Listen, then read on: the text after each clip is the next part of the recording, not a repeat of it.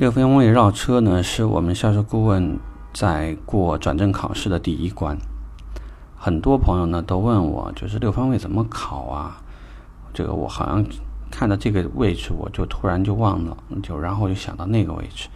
所以我今天想跟大家说呢，六方位考核就是背剧本。这话你就奇怪了。其实我相信啊，我如果问你，你有没有剧本，你肯定有。因为大部分门店里面都一定有目前要考核车辆的六方位绕车的完整的一个 Word 版本。为什么让你背呢？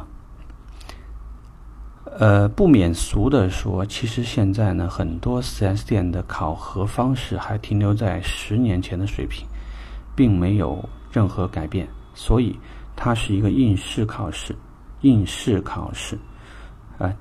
这个呢，有些人就会问了：你不跟跟我说六方位绕车是基础吗？是基础，但六方位考核不算。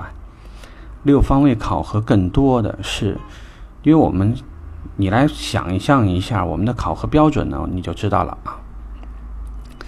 到考核的时候呢，一般呢是咱们的销售经理或展厅经理陪同内训师，再加人力资源的人员。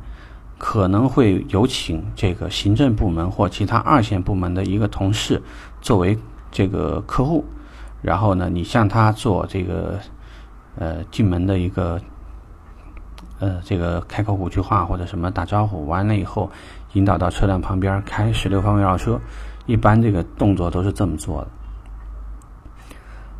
那如果说你临场的去发挥，由于呢你并不是。可能经常对着人家去练，那就会出现呢，一边说一边就忘点了，你会忘掉点。而六方位绕车考核表是卡点走的。比如说，现在说长宽高了吗？说了，好，这分有了。说轴距了吗？说了，有了。说颜色了吗？有了。说价格了吗？有了。那这个车的话呢，外观的几个几个三句话的特点说了吗？说了，是这么来的，大家理解吗？所以。六方位考核就是背剧本，在这个环节你想过关，就请你辛苦一点，一个方位一个方位的去卡。那你说那怎么背呢？